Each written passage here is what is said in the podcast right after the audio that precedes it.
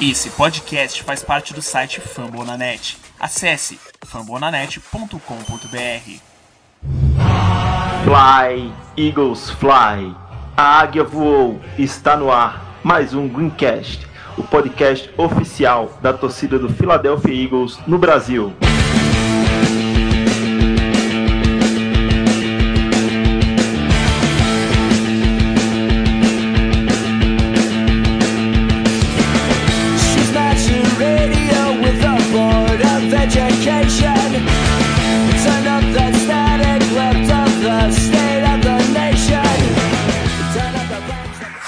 Eu sou Iago Moreira e serei o host do nosso programa de número 26.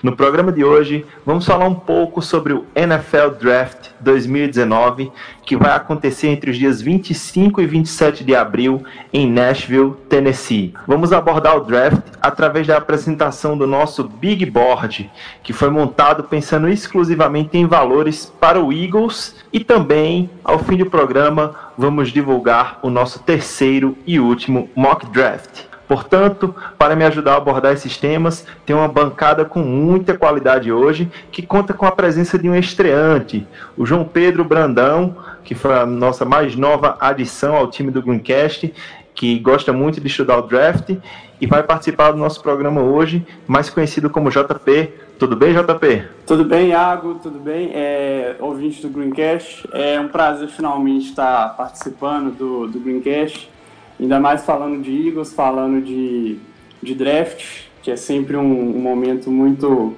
muito empolgante da, da, da off-season. E bora lá, bora falar. É isso aí, vamos lá. E para completar a bancada, a mente por trás da elaboração do nosso método de Big Board de valor, o Eduardo Guimarães. Tudo bem, Edu? Tudo bem, Iago? Tudo bem, ouvintes? JP, prazer fazer esse programa com você. É, falar um pouquinho de draft, né? Eu não sou um cara que estuda muito prospecto, esse ano menos ainda, que eu estou completamente sem tempo. Então eu, eu- resolvi me aprofundar numa coisa que eu gosto muito, né? Que é, que é mesmo construção de time, construção de, de, de- de franquia, né? E inventei esse negócio aí, né? Vamos ver, durante o programa eu explico melhor.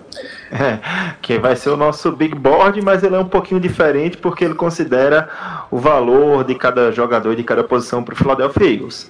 Mas é isso aí. A mesa de hoje já foi devidamente apresentada e antes de iniciar o nosso podcast, escuta esse recadinho para você, torcedor.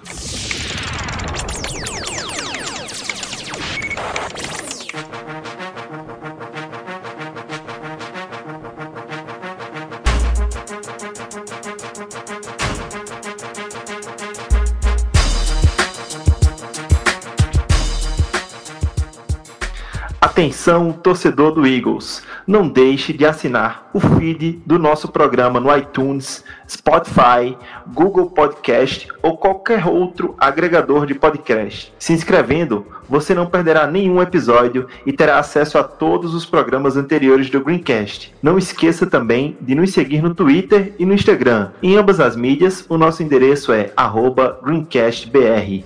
Lá, você poderá acompanhar todas as notícias do Philadelphia Eagles e ainda mandar perguntas para serem respondidas aqui no programa. Para vocês terem noção de um pouco do conteúdo que a gente faz lá no Twitter, é, essa semana, como foi o início do, do training camp, ou dos OTAs do Eagles, a gente começou a soltar um pouco das declarações das coletivas dos jogadores, do Howie Roseman, do Joe Douglas. Então é sempre interessante seguir o nosso Twitter, GreencastBR, porque lá a gente solta muito sobre o dia a dia do time.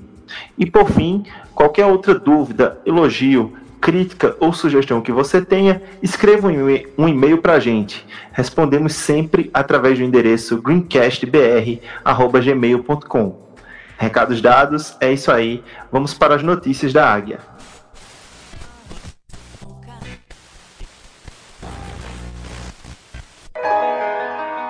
Ain't this what they've been waiting for?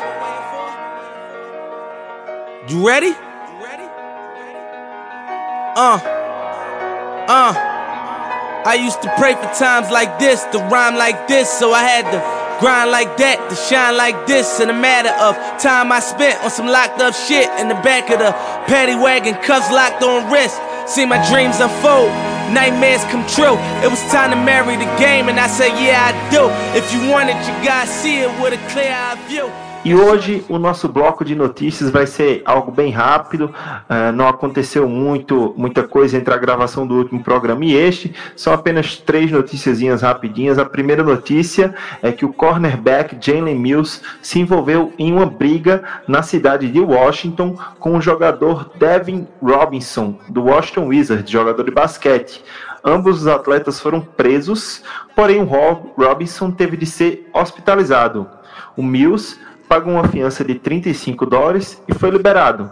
Essa altercação ocorreu na madrugada do último sábado, dia 13 de abril, e hoje, dia 16 de abril, quando está sendo gravado esse podcast, o Mills deu uma declaração pedindo desculpas pelo fato ocorrido e disse que não ocorrerá novamente esse tipo de atitude. Já na última segunda-feira, dia 15 de abril, os atletas do Eagles retornaram à cidade da Filadélfia para o início das atividades de treinamento. Durante esses 15 primeiros dias, o único tipo de treinamento permitido é treinamento de força e condicionamento. E aí, quando entrarmos em maio, é que os atletas e a franquia, né, a organização, eles são permitidos a trabalhar tanto em campo como também nas reuniões de técnicos posicionais e jogadores para estudos de jogadas. E por fim, a última notícia da Águia é um pouco relativo às lesões. É, como os atletas voltaram no dia de ontem, segunda-feira, dia 15, para a Filadélfia.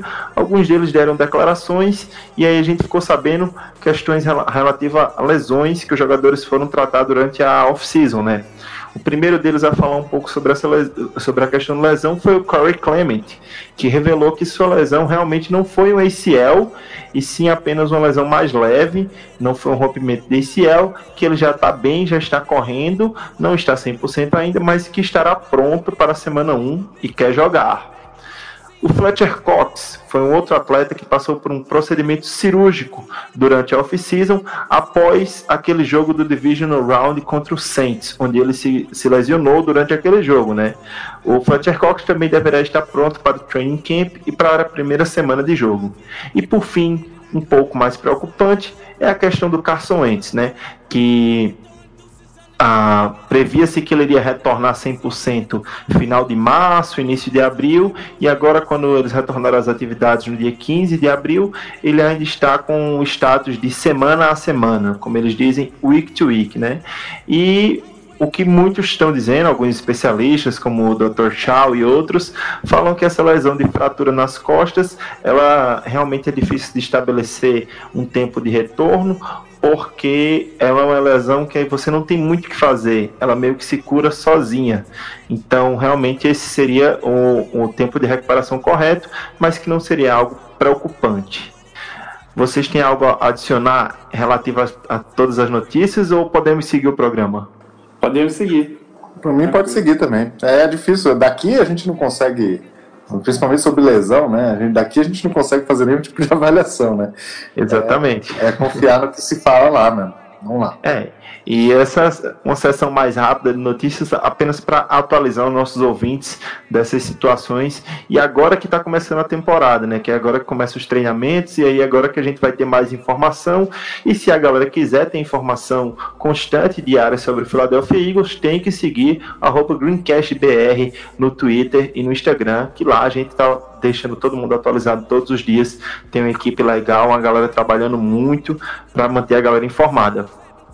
Então é isso, essas foram as notícias da Águia e agora nós vamos para a nossa pauta principal. What a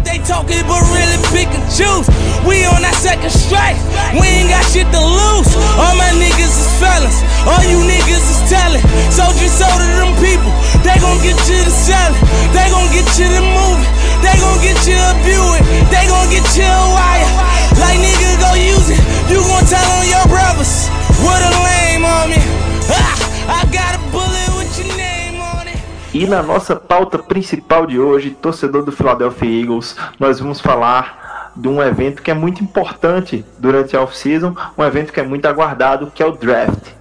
Sendo que nós vamos abordar o draft de uma forma diferente. Nós, da equipe do, do Greencast Brasil, montamos um big board com os atletas, com os prospectos. E a partir desse big board, a gente vai abordar um pouco é, os prospectos, quem seria interessante, quem está no radar do Eagles, quem pode estar ali disponível na escolha 25 e nas duas escolhas de segundo round.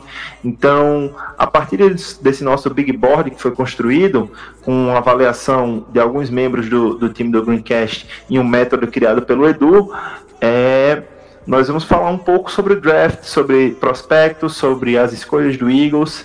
Então, eu queria pedir para o Edu explicar um pouquinho como foi o método de criação desse big board. O que é que ele diferencia de big boards normais, onde a gente vai lá, vê o jogador que a gente escolhe, gosta mais e coloca ele como primeiro e aí vai vai montando, né, o nosso board. Qual é a diferença desse big board? Que a única coisa que eu entendi é que o que importa aqui é o valor do atleta. É, Mas verdade, explica aí pra galera. É, exatamente. É, eu escrevi um texto, inclusive, no, no, no Flags, no Facebook do No Flags, e agora o Bruno ele repassou esse texto pro site do 10 Jardas também. Esse texto ele tá mais completo. É, eu explico desde, desde, o começo. Mas eu vou tentar falar resumidamente aqui, eu não consigo Edu, falar tanto. Deixa eu te interromper rapidinho. Então, já para facilitar também o entendimento da galera, tá? A gente vai colocar na descrição do episódio é, esse seu texto lá do 10 Jardas, tá? Para a galera entender, quem quiser entender melhor o processo de como funciona a construção desse big board, nós vamos colocar o link na descrição desse episódio aqui. E também durante a semana, após a divulgação do episódio, do nosso Greencast número 26, a gente vai soltar algumas artes com o top 10 do nosso Big Board, com os top 5, top 8, top 10 posicional, também para a galera ficar tentar entender melhor como foi construído isso aí. Mas vai lá, Edu, dá sua explicação. É, e tudo começou porque, assim, eu sou um cara, eu sou um guy, né? Eu acho que a palavra need não deve ser pronunciada junto com draft. Explica porque, o que é BPA. E, vamos lá, BPA, para quem não sabe, Best Player Available. Então, assim, você selecionar o cara que é o melhor jogador que está disponível para você, independente da posição né? Porque eu penso que quando você está no draft, você, você, seleciona, você seleciona um jogador para um intervalo de tempo de 4 a 5 anos, né? Que é o tempo de contrato dele. E as suas needs né, momentâneas, elas vão e, e, e, vai, e vai, né? Numa off-season, você está precisando de um cara, mas aí você faz uma adição e você já não precisa mais daquilo, então sua need vai, vai trocando. Então o draft é, é a chance que você tem de adicionar é, valor talento jovem num contrato de calor, né? E eu fui com isso, com essa ideia por muitos anos, né? Assim, sou um cara convicto no BPA.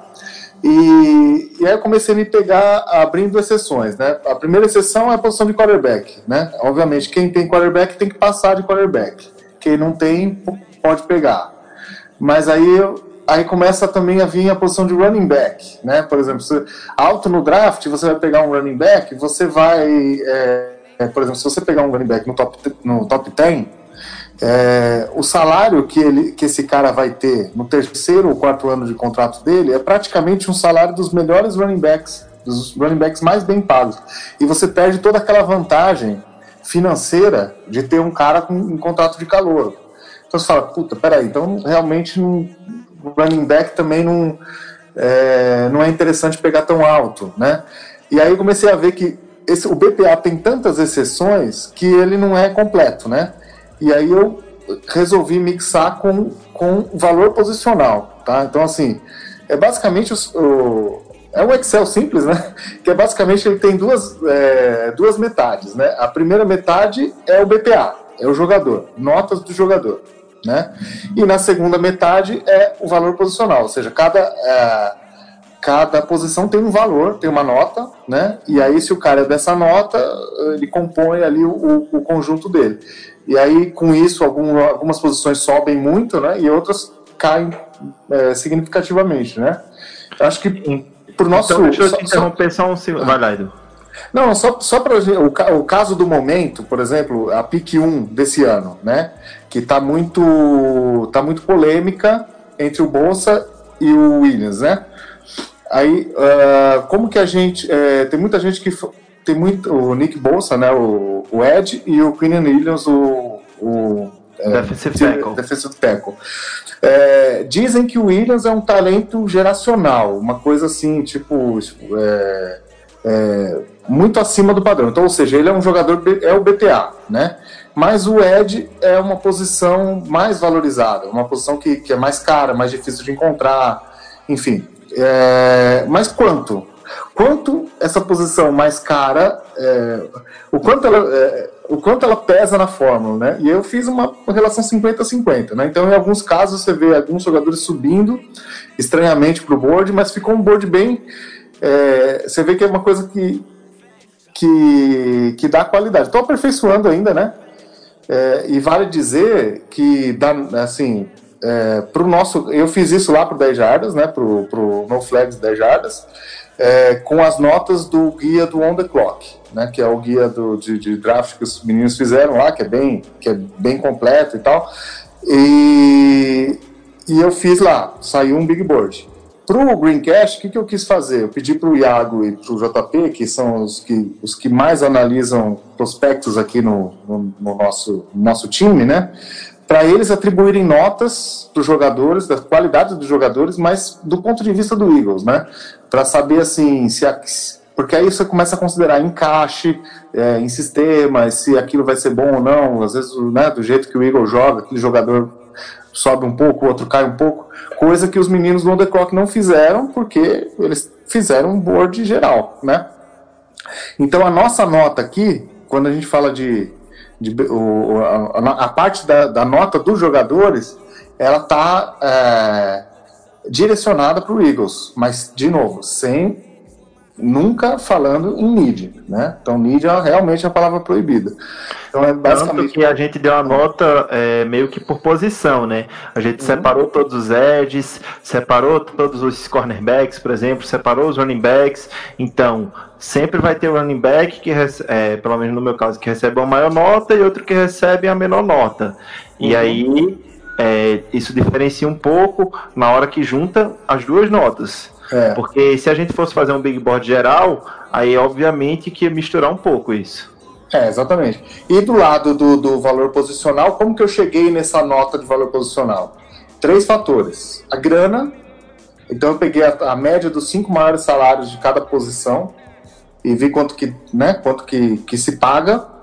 É, a importância da posição para o jogo, né, no jogo de hoje, na NFL de hoje, quanto que a, a, a importância, a posição é importante, e, e uma que eu estou chamando de oferta, né, que é o quão raro ou comum é encontrar um jogador daquela posição em qualquer lugar, ou no draft, ou na free agency, enfim, tem algumas posições que são impossíveis de encontrar. O offensive tackle, por exemplo, e quarterback nem se fala.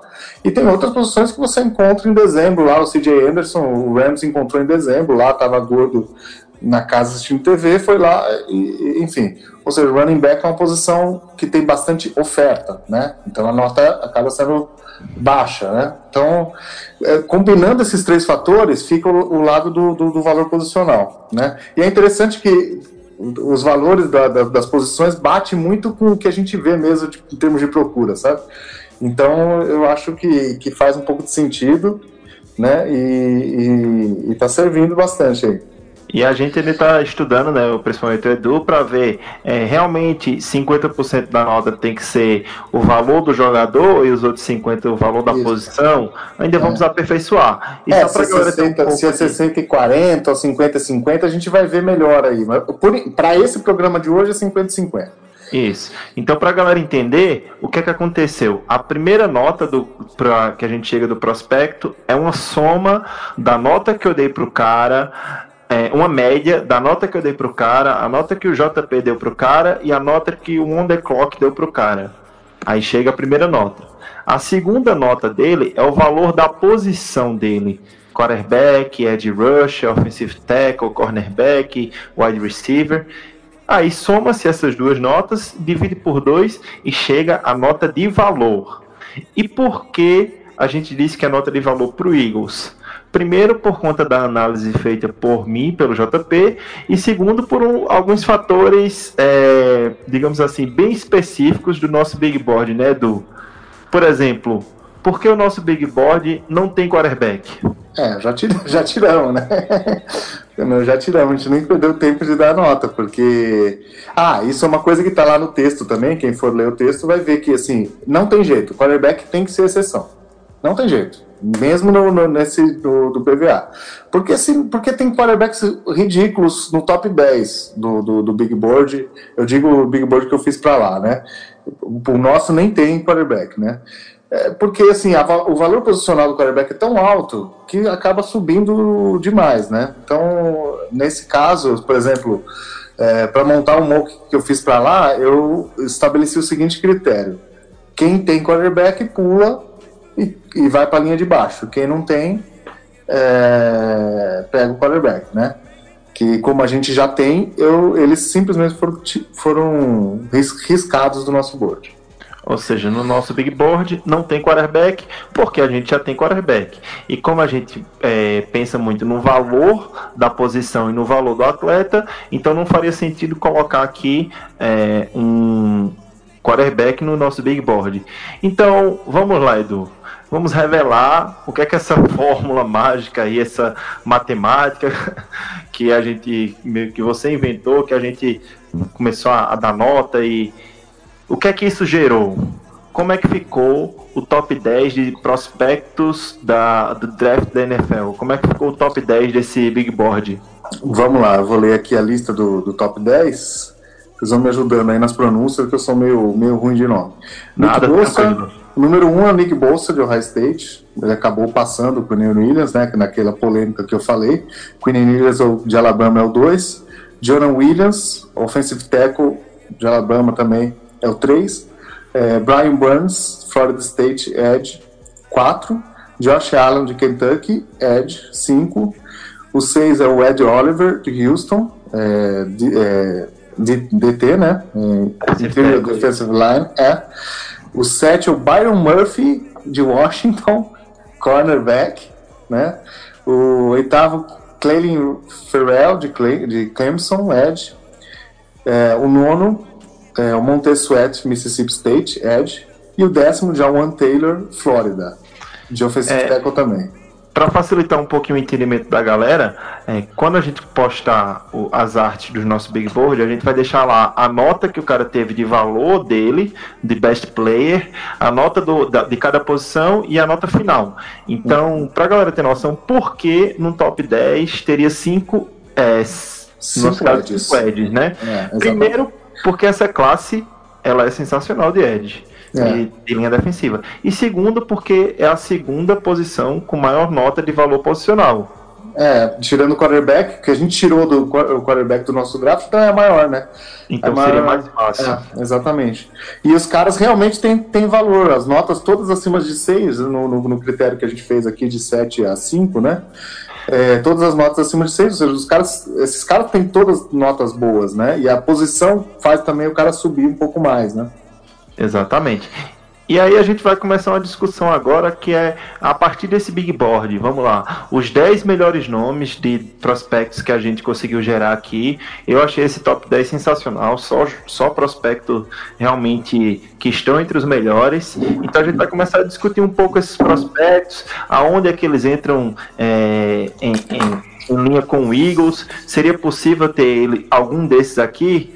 Então, queria primeiro é, chamar o JP aqui para a primeira participação dele na pauta principal. E aí, JP, desses 10 prospectos, será que algum desses é, pode cair para a gente? Será que seria interessante a gente é, teria condições de subir e fazer um trade para pegar algum deles? Quem você veria assim que realmente pode chegar para a gente na, na escolha de número 25? Então, é, Primeiro que, é, analisando em que lugar cada jogador poderia sair, às vezes é sempre é, imprevisível, né? Draft é sempre imprevisível.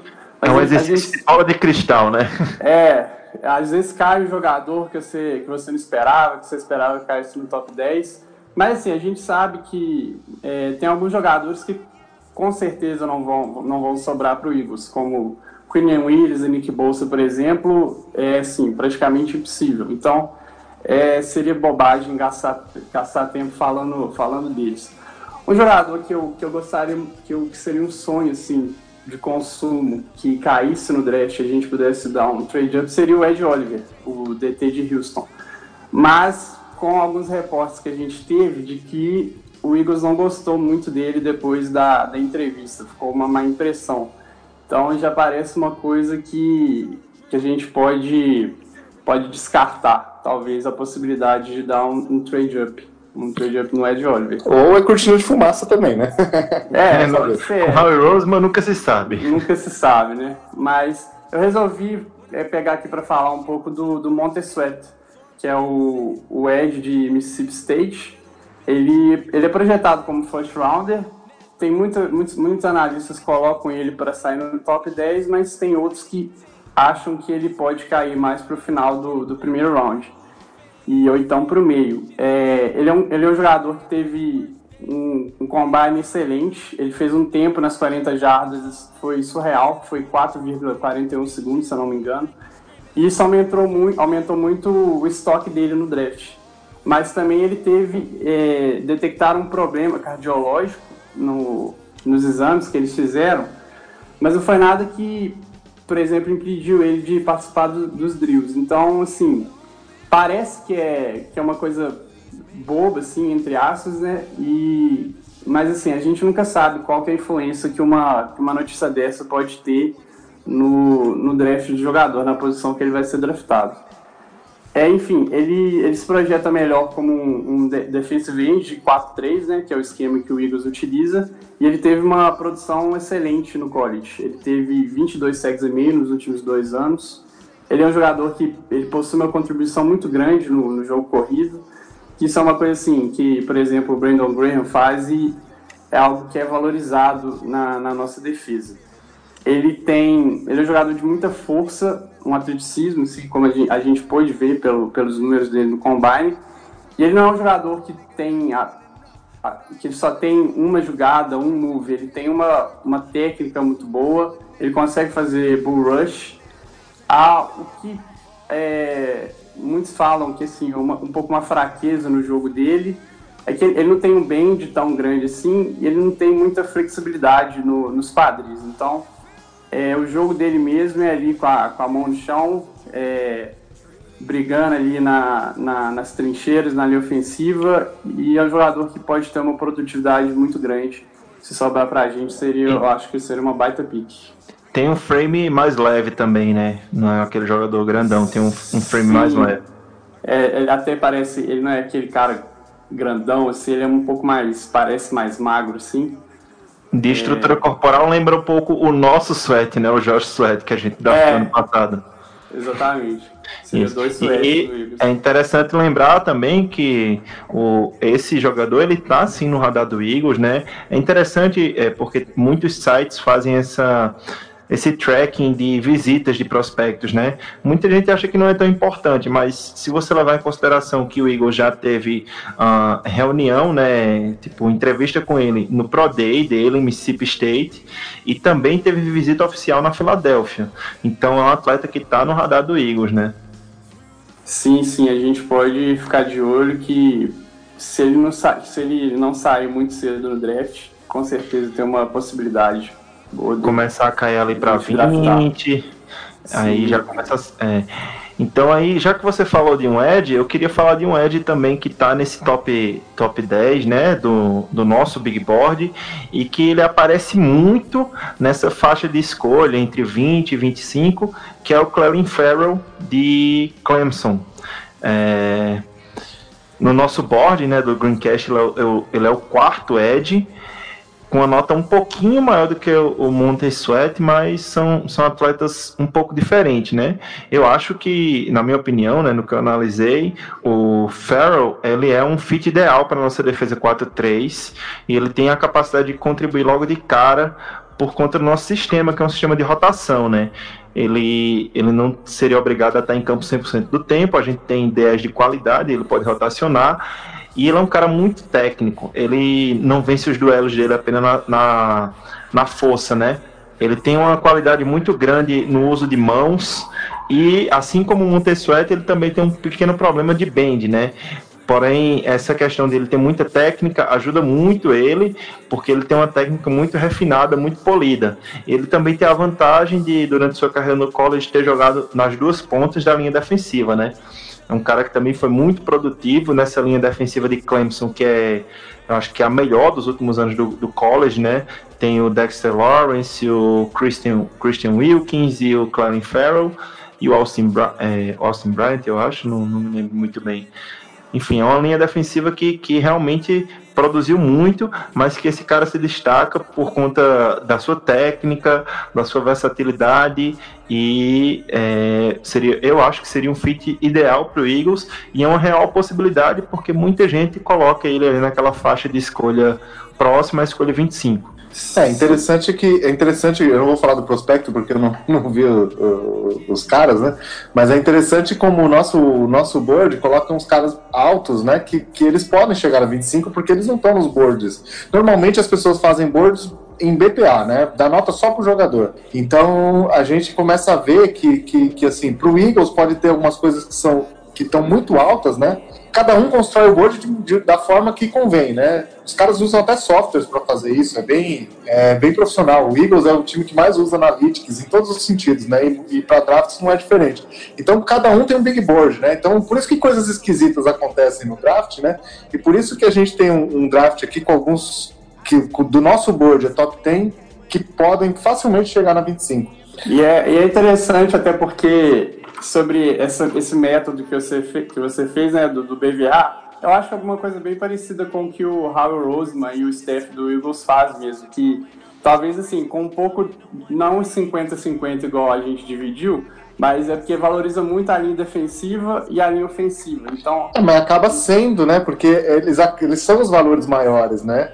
É que, é que assim, eles, eles usam softwares avançados, né? Eu fiz um Excel. Né? tipo... Não, sim, é só uma, um paralelo, assim. É, mas eles fazem. Não, mas é com certeza eles fazem isso. Não é coincidência que o Eagles nunca pega linebacker, nunca pega assim, nem escolhas altas, né? Porque eles com certeza eles usam esse, um, uma, um software, uma coisa que, que, que, que joga algumas, alguns jogadores para baixo e outros para cima, né? Mesmo com o cara tendo bastante talento, né? Tem na nota do, do player JP? Sim, sim, justamente. E, é, e, é, e faz sentido, sim, a gente colocar esses jogadores que, por exemplo, que jogam na linha defensiva, como o Ferro e o Sweat, mais alto no nosso board, porque é, é uma posição que o Eagles vai valorizar mais mesmo. E a gente viu isso no, nos últimos anos. É, realmente. E tem, é, tem mais algum outro prospecto desse top 10 que você gostaria ou que você acha que tem condições de cair pra gente? Eu, eu destaquei aqui o, o Jonah Williams, mas é assim, é difícil saber se realmente ele, ele tem uma chance de cair porque a gente vê assim em mock draft dos analistas ele em todos os lugares sim tem vezes que eu, vi até chegar um, a, na segunda rodada eu vejo outros que ele sai na, na pick 5 pro, pro Tampa Bay. Aí mas eu resolvi falar dele porque eu acho que caso tenha uma possibilidade dele sobrar para o Eagles ou no, no, no alcance do Eagles seria uma, uma pick excelente é, o Jonah Williams, né, offensive tackle de Alabama, ele teve uma carreira excelente na, na faculdade, ele atuou tanto como RT como, como, como LT. Em 2018 ele atuou como LT e foi a, a melhor temporada dele. E ele tem uma técnica muito boa, é um jogador bem atlético, um QI alto, e ele se ele teve uma atuação, uma produção bem boa tanto nos bloqueios de corrida quanto passe. O problema que, assim, não é um problema exatamente, mas as dúvidas que, que pairam sobre ele, que talvez fazem ele cair no, no conceito de algumas pessoas, é mais um aspecto físico, que é a largura dos braços dele, lente, né, que eles falam. Então tem gente que acha que ele deveria ser um guarda na NFL, porque esse é um problema, porque quando você, você vai jogar como teco, né, na ponta, você vai pegar um, um edge que tem um braço muito grande, um alcance muito grande, isso dificulta o trabalho dele para bloquear. Então, por isso tem gente que acha que ele não, que ele não vai produzir, não vai ter um, um, um não vai ter muita qualidade como tackle na NFL.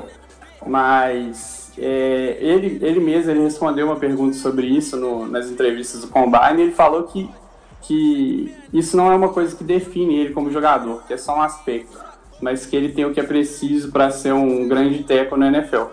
E eu acho que, pelo menos, uma oportunidade de dar uma oportunidade a ele de jogar como teco, acho que ele merece, ele merece pelo que ele demonstrou no college. E se não funcionar como teco, ele pode sempre mudar para guarda. A gente tem muitos exemplos de jogadores que foram tecos na NFL, na, no college e viraram guardas na NFL e viraram ótimos jogadores. Então eu acho que seria uma pique que seria uma pique excelente para o Eagles, caso, caso o Eagles tenha essa oportunidade de, de buscar ele. É o famoso bracinho de, é, de crocodilo, né? É, exatamente. É, mas de talento é inegável o talento do cara, né? Só lembrando, sim, sim. O, o Jonah Williams ele é o terceiro jogador mais alto no nosso big board, né? Então é, a equipe do Greencast gosta desse cara. Isso não, não tem dúvidas. E aí, Edu, já que a gente passou dos 10 primeiros do nosso big board, como é que ficou do, do 11 ao 20? É, o 11 ao 20 já é uma faixa que, que muitos desses jogadores vão estar disponíveis na nossa escolha, então a gente precisa prestar atenção bastante. É, é, Greedy Williams, de LSU, cornerback, Yodny Kajusti, também esse de West Virginia, esse está um pouco acima do que, do que a gente vê por aí, né, o offensive tackle, Cody Ford, de Alabama, de, de Oklahoma, offensive tackle, Chase Winovich, de Michigan, outro edge, Jakai Polite, de Flórida, Ed. É, Rashan Gary, de Michigan, Ed. Jeffrey Simmons, Simmons de Mississippi, de Mississippi State, é, interior, interior Defensive Lineman. É, Dalton Reisner, é, Kansas City, Offensive Tackle. Noah Fante, de Iowa, Tyrande, seria incrível se a gente draftasse um terceiro Tyrande. DeAndre Baker, de Georgia, cornerback. Você vê que já tinha saído um corner entre os 10, é, agora mais dois corners, né?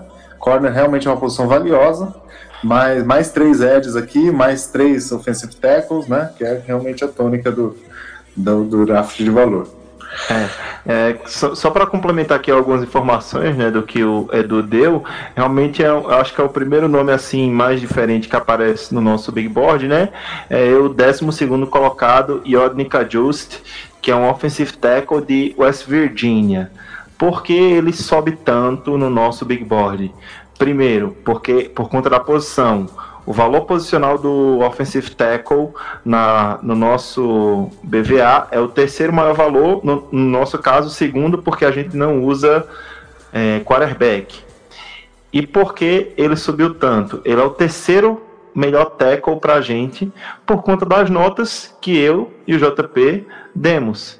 Realmente é um cara que a gente acha muito bom, que está acima de outros prospectos interessantes mas que está no, no, nível ali abaixo do John Williams, do John Taylor. Mas aí é uma surpresa, é, é totalmente uma questão de, de, julgamento mesmo. Por ele ter jogar uma posição, digamos assim, premium e por, por, por conta da gente gostar dele. Mas realmente é um atleta que provavelmente vai estar disponível no segundo round. É, e aí, fazendo aquele exercício que a gente fez com os 10 primeiros atletas, é, dessa lista aí JP, quem você quer destacar primeiro que você gostaria muito de ver jogando no Philadelphia Eagles, que você acha que encaixaria bem?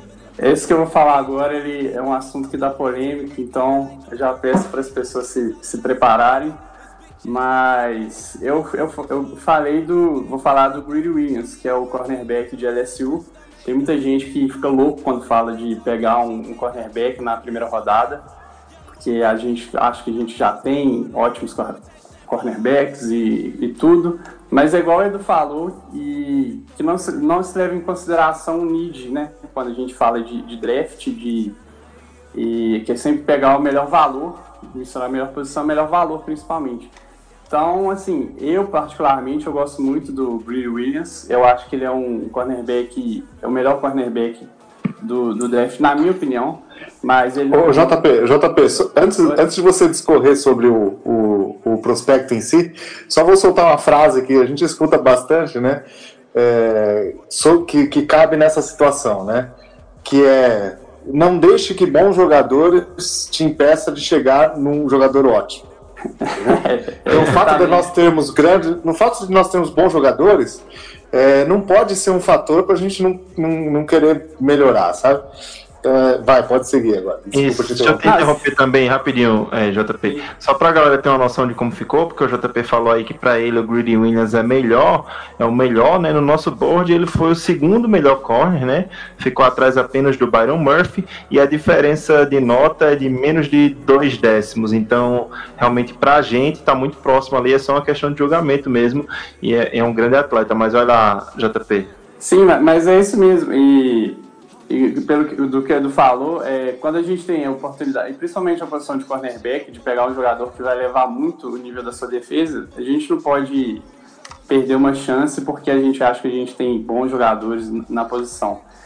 É, e sim, eu ia falar que é, o primeiro corner na nossa do, do Greencast é o Byron Murphy e bem pouco atrás é o Grid Williams.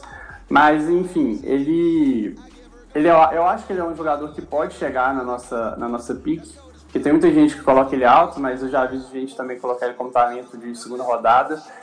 É, ele jogou muito em man coverage na LSU, que eu acho que é o, o, aspecto do jogo dele que ele mais se destaca. E também joga muito em cover 3, é, zona, aquela zona deep, assim, cover 3. Eu acho que ele é um, ele é um fit bom para nossa defesa. Ele a cara do Jim Schwartz, esse cover 3 aí. A, a, a cara, exatamente é o que, o que remete quando a gente pensa na defesa do Eagles mesmo. E ele teve excelentes números no combine, ele teve um.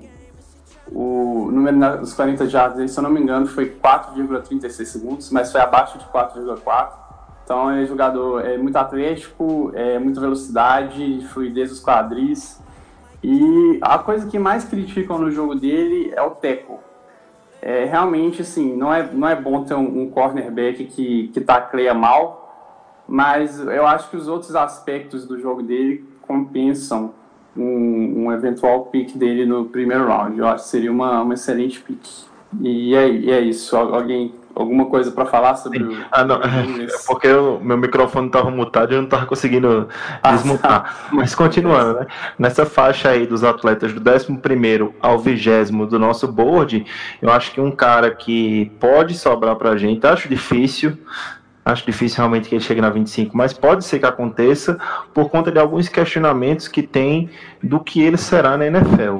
Mas que se chegar, para mim, é um cara que é impossível de passar, que é o Cody Ford é, offensive tackle né, de Oklahoma, mas que muitos veem que ele vai ser guard ou interior lineman na, na NFL.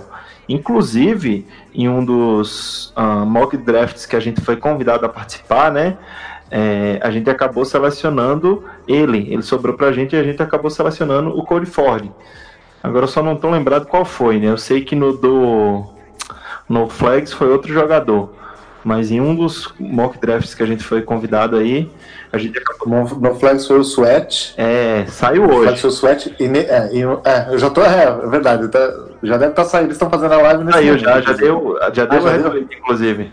Ah, perfeito. E o, e o esse outro aí, eu, é, foi, eu não, não lembro. Eu tô tentando lembrar agora, mas. Ah, foi do é. Fantasy BR. Do Fantasy BR. BR isso. Da hora do Fantasy. É, a gente fez lá, convidaram a gente, e chegou o Cody Ford. E eu disse: caramba, é, offensive tackle, mas também pode jogar de guard, é, como muitos veem ele, né? Eu não deixei passar, acabei selecionando o Cody Ford com o aval da galera do Greencast, né? Para mim, por que eu selecionei o Cody Ford? Na minha opinião, é um dos caras que de linha ofensiva que tem a melhor tape de assistir. E olha que é chato de assistir tape de linha ofensiva. É um saco. É, é muito chato. É, exige muita paciência, às vezes dá um pouco de sono, mas realmente a Corey Ford é, é uma, é uma tape boa de assistir mesmo.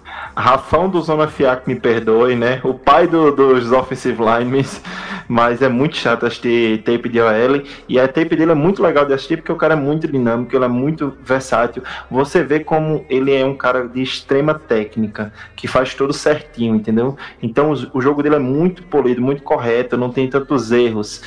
E toda essa técnica, ela tem um auxílio de um atleticismo gigantesco, que o cara é, é muito atlético. Então dá os atributos necessários para que ele vá bem, tanto na proteção passe quanto na proteção de qualquer tipo de rush. Então, o que faria ele cair para o Eagles? É que alguns veem é, alguns analistas a, a, a, veem o, o Cody Ford como um guard, como um interior lineman na NFL. Então, a mesma coisa que o, o JP falou do John Williams, né, que está no nosso top 10 lá. Eu acho que nada custa tentar deixar o cara jogar de tackle e se não der certo, migrar para o miolo da linha, da, da linha ofensiva, né? Porque o talento que o, que o Cody Ford tem é algo absurdo. Então, eu acho que é um jogador que se, se chega na 25, o Harry Roseman não deixa passar, não. Você é, eu acho que, que a gente tem uma linha ofensiva ótima, mas muito. muito. Jogadores acima de 30 anos, né? Idosa, né? Você quer dizer? É, exatamente. Então, assim, é, rejuvenescer com qualidade, qualquer que seja a posição, se é interior ou. Claro que o tackle tem mais valor, né? E a gente tem que lembrar que o Howie Roseman, ele é. É, tem uma fissura por jogador de linha ofensiva que é versátil. Sim, tipo, sim. Ele não cansa de elogiar o seu malo. Às vezes o seu malo nem é tão fera assim quanto a gente imagina, mas ele não cansa de elogiar, por quê? Porque o seu malo tem a capacidade de fazer as cinco posições da linha e, foi, e, ganhou o contrato, né? E, enfim, é, é, o jeito da gente renovar, né? E depois no futuro, imagina se o, o projeto Mailata dá certo, fica Mailata, o Cody Ford, o seu malo de center, que eu já pensando na aposentadoria do Kelsey, né? O Brooks e Lane Johnson, entendeu? É, é uma forma de você de começar a rejuvenescer a, a unidade sem perder qualidade, né? E seria sensacional, né? Porque dizem que a melhor posição do seu malo é de center, né? Que ele tem a estrutura é. corporal de center. É, eu já botei uma lata aqui, né? Porque é minha torcida. Não, é, é, esse é o grande sonho da gente, né? Do Greencast. Acho que quase todo podcast a gente dá um jeito de falar do Mailata. É, mas acho que é isso. Desses, do 11 ao 20, o que eu tinha para destacar é o Cody Ford. Para mim, é o atleta que, que salta aos meus olhos aqui, de Oklahoma. É, você teria algum outro atleta para destacar, é, JP? Eu, queria, eu só queria falar mais um, que é, é um dos meus prospects favoritos, favoritos desse draft, que é o, o Chase Winovich, de, o defensive end de Michigan. É, e ele está mais alto do nosso board, do nosso big board, do que na maioria das análises dos especialistas. Muitos veem ele como um jogador de segundo round. E a gente Mas... é um pouco polêmico, né? Colocando Sim, ele na gente... frente do Russian Gary. Vai ter nego com raiva da gente. Vai ter muita gente que não vai gostar, não. Mas a gente tem que ter coragem aqui. Né? E eu, coloquei, eu gosto dele porque ele é um jogador tecnicamente muito apurado. Ele tem um QI alto de como jogador de futebol americano ele é bom contra a corrida, ele produz muita pressão no pass rush. E é justamente uma coisa que eu, eu reparei olhando as estatísticas dele e que ele não, ele não tem grandes números de sec, ele tem números ok. Acho que te, ele teve seis sec na, sacks na última temporada, mas eu achei a tape dele é melhor que as estatísticas demonstram. Ele é sempre o cara que está produzindo pressão e jogadas que parece que ele poderia ter feito sec, mas acabou não acontecendo. E outra coisa muito importante do jogo dele é que é um cara, o motor dele é impressionante. Eu, eu até destaque, é o jogador mais raçudo desse draft. Ele não para de correr, de perseguir jogada. Um segundo é o tipo de jogador que a torcida ia apaixonar, com certeza. E além disso, ele testou muito bem no combine. Ele teve números ótimos. Se não me engano, 40 jardas ele foi 4,6 segundos, alguma coisa assim. E é, alguns diriam que seria Rich se, se o Eagles draftasse ele na 25, mas eu, particularmente, ficaria satisfeito com a pick e no nosso big board também seria um encaixe bom. É, tem, tem uma galerinha que, que também é polêmica e que também concorda com a gente, que acha o Inovich melhor que o Rashan Gary, é a galera do PFF. Eles até escreveram um artigo dizendo que o, o Inovich é um prospecto melhor que o Rashan Gary. E a gente tem que levar uma coisa em consideração. O Rastinger é bom, ele produz, mas eu não sei se a técnica é isso tudo lá não, né? Mas técnica se aprende, né? Vamos lá. JP, só, só para fechar, você acha que tem chance, já que ele está um pouco é, visado para a segunda rodada, você acha que tem chance de chegar, um cara desse chegar na 54? Na 54 eu acho que não. Eu acho difícil e, também. Eu acho que ele sai lá para as 40, 45 mais ou menos. A gente precisaria trocar então, para chegar na 44. Sim, ou trocar pra- Ou trocar pra baixo na É, 25 ou trocar ou pra trocar pra cima na 54, que também não é uma ideia ruim.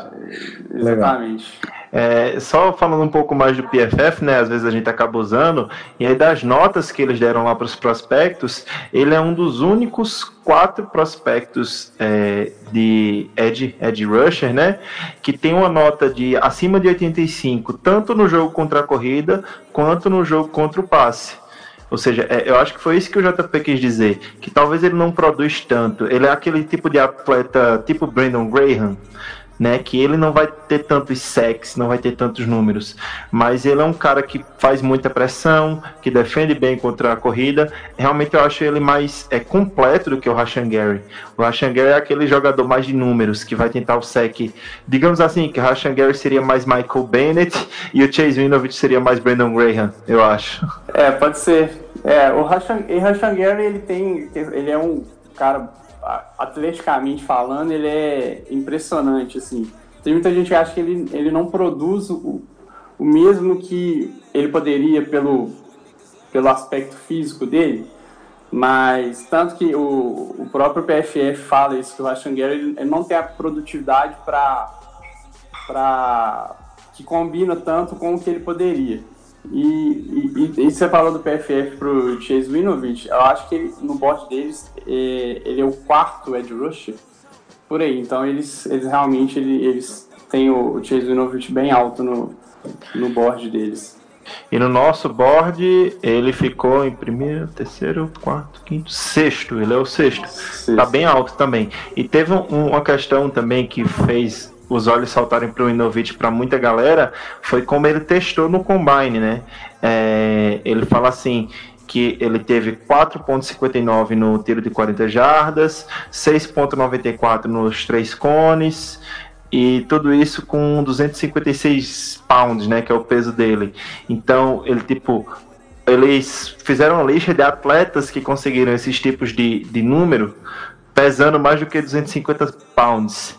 Aí você pega a lista dos caras que tiveram que testaram parecido com ele é Brian Larker, DeMarcus Ware, Cliff Averill, Conor Barvin, Jordan Willis e o Leighton Van Der Esch. É uma turminha, o Justin Houston também. É uma turminha boa, viu?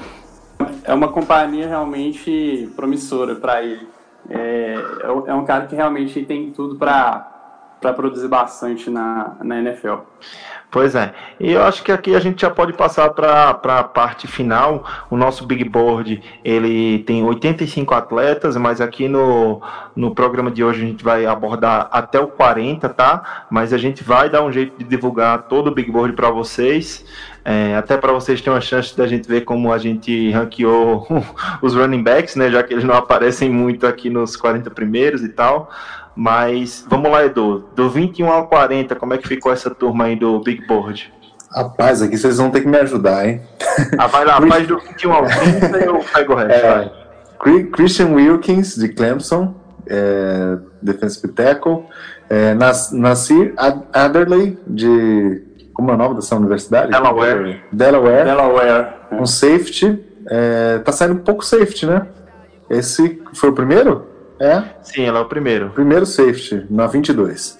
É, é Juan ou João? Juan, né? É, Juan Juan Thornhill. Thornhill, de safety também.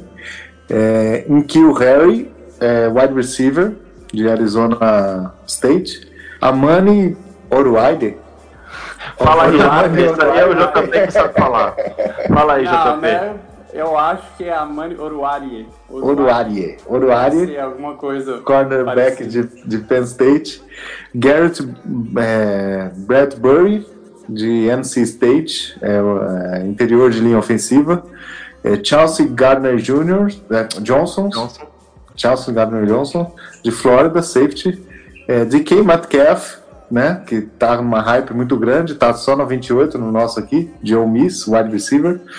Devin É White, de segundo, LSU. é, pra o ódio de uma galera, é o segundo wide receiver do nosso, né? É o segundo do, do nosso e muito baixo, né? Em relação ao que se fala, se fala dele, né? A hype do, do, do Combine mesmo, Ah, né? Mas é. é. impressionante o que ele fez, né? Mas enfim. Podem me xingar porque a culpa é minha. Minha nota nele não é tão boa, não. Devin White de LSU, é, é, linebacker. também os linebackers estão bem baixos por conta de valor posicional, né? LG Collier, que eu não sei que universidade é, porque não Ele é, é TCU. TCU. TCU. é um Edge. É, o trigésimo, né? Agora Se quiser que continue daí, É, Edu. pode continuar, pode Pronto. continuar. É, o 31 é o Julian Love, um cornerback de Notre Dame. 32 Eric McCoy, interior de linha ofensiva de Texas A&M. 33 Kelvin Harmon, de North Carolina State, é wide receiver. 34 Hollywood Brown, AJ Brown, de Ole Miss, wide receiver. 35 Andre Dillard, offensive tackle de Washington State. 36 Chris Lin- Lindstrom, interior de linha ofensiva de Boston College. 37 Deontay Thompson, de Alabama, safety. 38 Debo Samuel, de South Car- Carolina, é wide receiver. 39 David Long, cornerback de Michigan. E por fim, o 40 Christian Miller, é um edge de Alabama. Então esses aí são os, os últimos 20 nomes do nosso Big Board que vão ser apresentados aqui no, no, Greencast. É, eu acho que va- vale, vale a pena a gente desta- destacar que essa lista do, do 21 ao 40 são jogadores que podem tanto ser selecionados para o Eagles na 25, quanto já começa a ser jogadores para a gente olhar para 54 e 57. É, alguns sim, Né? outros não. Tipo, Christian É. Wilkins, bem factível na 25, já não é tão factível Sim. na 50 e pouco. Sim, sim, sim. É, não, a gente já, já pode começar a olhar, assim, são prospectos que, se vocês quiserem já, já, já falar assim, a posição que vocês imaginam, né, é, do- dos caras, né, É, tem alguns, eu, eu também, é, Iago, uma coisa que eu não falei até agora, mas acho que é, é importante falar, o Eagles, ele, ele faz o draft de valor já há muitos anos, você vê que, que, que é isso que está acontecendo, É, mas existe uma situação de franquia que a gente pode que, que se pode cometer um pecado, um pecadinho de você dar um reach, que é quando você é super competitivo e você só precisa de uma peça X para dar aquele tiro, tá? Então vou dar o exemplo do Patriots ano passado.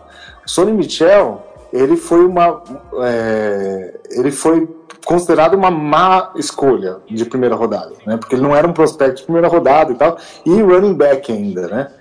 É, mas ele foi muito importante para o título. Então, assim, quando você está quase lá, você pode cometer esse pecado. Eu, eu não gosto. Eu acho que o draft tem que ser valor, não é a minha filosofia, e parece que não é a filosofia do Eagles também. Mas é, é, quando você, às vezes, você está a ponto de, de ganhar, né? o- se você acha que tem um cara que pode te fazer ser mais forte, te ganhar agora, não é uma coisa proibida, né? E acho que é o nosso, é o caso do Eagles, que eu considero o Eagles um time muito forte. Então, só para só deixar isso claro. Foi um reach que, que valeu a pena, né? Esse do, do, do Sonny Michel. E se você comparar, por exemplo, com o Seahawks que selecionou o Rashad Penny, e tipo assim, também foi um reach, mas assim, não valeu pra. Não, É, compensou. e, né? o, e o Seattle não estava a ponto de ganhar, apesar deles terem ido para os playoffs, né? Então tem, Sim, tem não isso, tava né? perto. E- e o que acontece, né?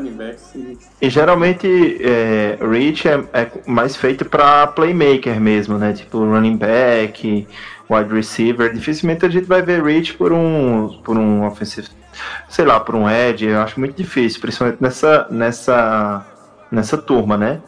Mas aqui do 21 a 40, eu um nome que eu destaco que foi o que eu falei antes, né? Que eu acho muito factível estar presente na 25 e muito certamente não estará presente na segunda rodada é o Christian Wilkins, o defensive end de Clemson, né?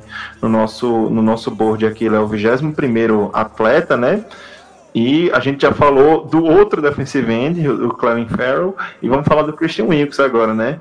Ele é mais um atleta que está sempre nesse range de escolha nosso, nos mock drafts. Porém, o que eu acho que ele parece um pouco com o Clarence Farrell, mas ele é mais playmaker. E ele é mais provado também. O cara tem quase 60 jogos no college. Então, eu, eu acho assim, na minha opinião, que o, o Clarence Farrell tem mais qualidade, porém o Christian Wilkins eu acho que seria uma escolha mais, digamos assim, mais safe, mais tranquila. É um cara que, que é, é- é tem uma variedade de técnicas bem interessante. Ele se encaixa perfeitamente com o sistema de tree technique, que é esse sistema que a gente que a gente vê o Philadelphia Eagles utilizar muito. E é um cara que é, que é playmaker tanto atacando o quarterback quanto defendendo a corrida. E provado porque tem muitos jogos no college, né? Quase 60 jogos. É um, um número interessante, né? É, e tanto que ele é um jogador que ele poderia ter tranquilamente ido pro draft ano passado e seria uma escolha de primeira rodada, mas ele preferiu ficar porque ele queria tentar ganhar outro, outro título, um, mais um título com o Clemson. Realmente ele seria uma escolha bastante segura, é um cara que ele, ele produz muito, ele ele está sempre produzindo pressão, ele está sempre no backfield adversário. É, seria uma, uma escolha que ia ajudar bastante a, a, linha, a linha defensiva do Eagles. Você tem algum outro nome desses 21 ao 40 aí para que você acha factível na escolha 25 ou, ou no segundo round? Sim, eu, eu coloquei é, aqui um jogador que é mais é, é versátil, é o, é o defensive back, é o Chauncey Gardner Johnson. Chauncey, eu acho que é isso. É Chauncey Gardner Johnson de, de Flórida, né? O safety de Flórida. Isso, isso. Ele, ele, joga, ele jogou muito de níquel na, na última temporada. E ele é um cara que ele, ele pode jogar, ele pode jogar de safety, ele é muito bom em, em zona. E ele, ele pode jogar, ele consegue jogar assim, atuar em main coverage também. Ele não vai ser assim, aquela coisa sensacional. E ele é um jogador muito agressivo, é, que eu achei. Ele, ele tá sempre atacando o jogador da bola, ele tá sempre indo atrás da bola, ele tá sempre perto da onde a jogada está acontecendo.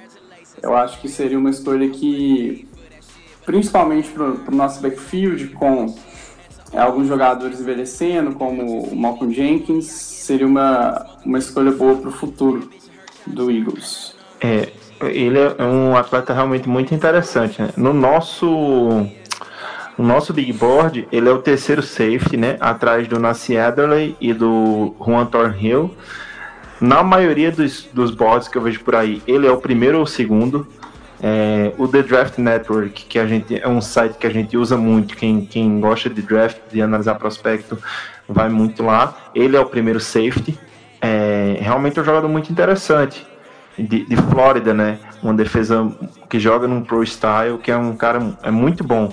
Acho que no nosso big board o Juan Thornhill só ficou na frente porque eu dei nota máxima pro Thornhill. Eu sou muito fã do Thornhill e eu acho que é um dos caras que vai estar disponível no, no segundo round, né? Já que a gente tá falando de safety. Eu também é... eu dei uma nota bem alta no, no Juan Thornhill, é um jogador que eu gosto muito também. Muito ball hawk, ele é sensacional. É, é, de Virgínia, né? Da Universidade de Virgínia. É, outro jogador que eu queria trazer assim dessa lista dos 21 ao 40 é o Chris Lindstrom, é um interior lineman, né, guard center de Boston College. É um cara que, que me impressionou muito também, é, como a gente já falou, pra gente não é tão fácil assistir tape de OL, né? É um, é um, um pouco maçante. E é um cara que me chamou a atenção nas tapes porque eu, eu vejo nele a capacidade de chegar e ser titular em qualquer interior de linha ofensiva na NFL.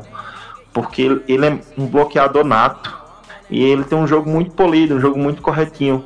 E já foi, é, até como a gente falou aqui, versátil também.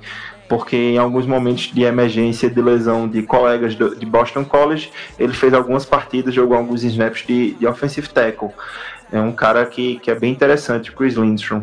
Ele é, e ele é um jogador que está até bem alto no, na opinião dos analistas. É, a maioria que eu vejo, ele sempre sai no meio da, da primeira rodada. Seria uma, realmente uma escolha interessante. É um cara que tem uma agilidade, ele joga bem contra passe, joga bem contra corrida. Isso realmente bem é atlético bem ele, né? Sim. É um cara, é, ele, é, ele se destaca muito no bloqueio para corrida também, né? Que é algo que a gente utiliza muito. A gente vê como a gente não tem assim running backs sensacionais, os running backs a gente depende do bloqueio da, da linha ofensiva downfield, né? A gente vê muito Jason Kelsey fazendo isso, indo até o fundo do campo para bloquear. E ele, ele lembra um pouco nesse, nesse tipo de, de, de função. Ele é muito rápido nos bloqueios de corrida, ele é muito, muito efetivo. É, já que a gente está falando de, de, de, linha ofensiva, eu acho que o próximo jogador que você vai falar também é de linha ofensiva, né, JP? Sim, é, eu ia falar também do Eric McCoy, que é jogador de Texas A&M.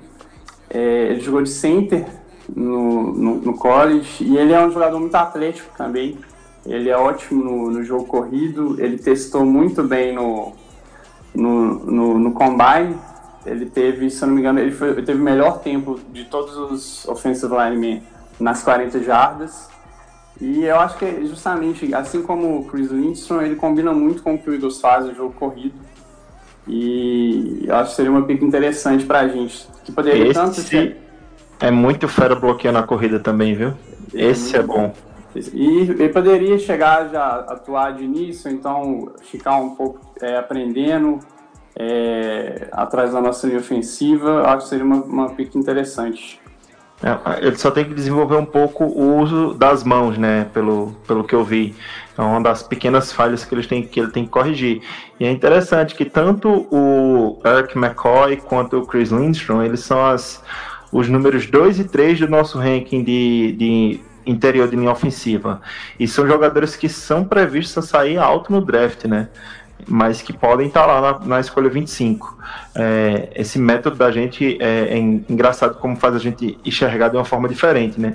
Que aqui eles ficaram na posição 32 e 36 total, mas é, geral, né? Mas é bem provável que eles vão sair ali por volta da 15, ou talvez até um pouco antes, mas pode ser também que esteja disponível na 25.